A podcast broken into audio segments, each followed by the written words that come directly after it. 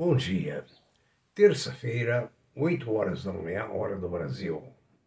Aqui, professor Aécio Flávio Lemos, para lhes passar alguns dados sobre os índices do mercado ontem e prováveis para hoje.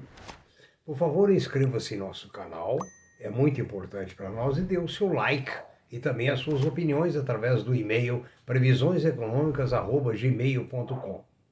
Na página www.previsioneseconomicas.com.br você encontra todos os nossos podcasts e todos os nossos vídeos. Estão todos à sua disposição para uma revisão e mesmo para um aprendizado, porque esses vídeos contêm matéria de uso contínuo e também matéria de informação que é superada no dia a dia. Mas, de toda forma, os fundamentos são excelentes para que você se consolide no mercado, se é esse o seu caso. As bolsas asiáticas fecharam agora há pouco com resultados mistos, dependendo de país para país. Acredita-se que esse problema está vinculado à incerteza da China, ou seja, não se sabe quais serão os próximos passos da China. E, não obstante, a Europa, no momento, está operando toda em alta. A previsão para os Estados Unidos ainda é incerto, dado esses dados da China, mas o índice Russell aponta para baixo, das small caps.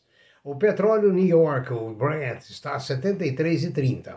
O dólar no Brasil a 5,17, o euro a 6,14.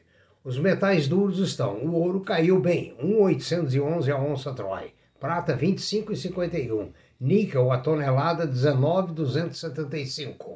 Alumínio 2,587. 2,587.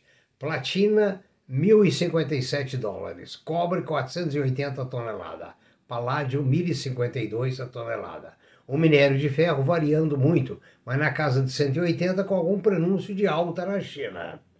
As commodities estão em comportamento misto, com exceto o café, né, que é, continua em alta. E há, há muita precaução no mercado com o futuro das ações à vista da China e seus eh, eventuais, eh, suas eventuais medidas. Um bom dia, bons negócios, muito cuidado e no próximo vídeo provavelmente apresentaremos a situação de diversas empresas. Bom trabalho, sucesso!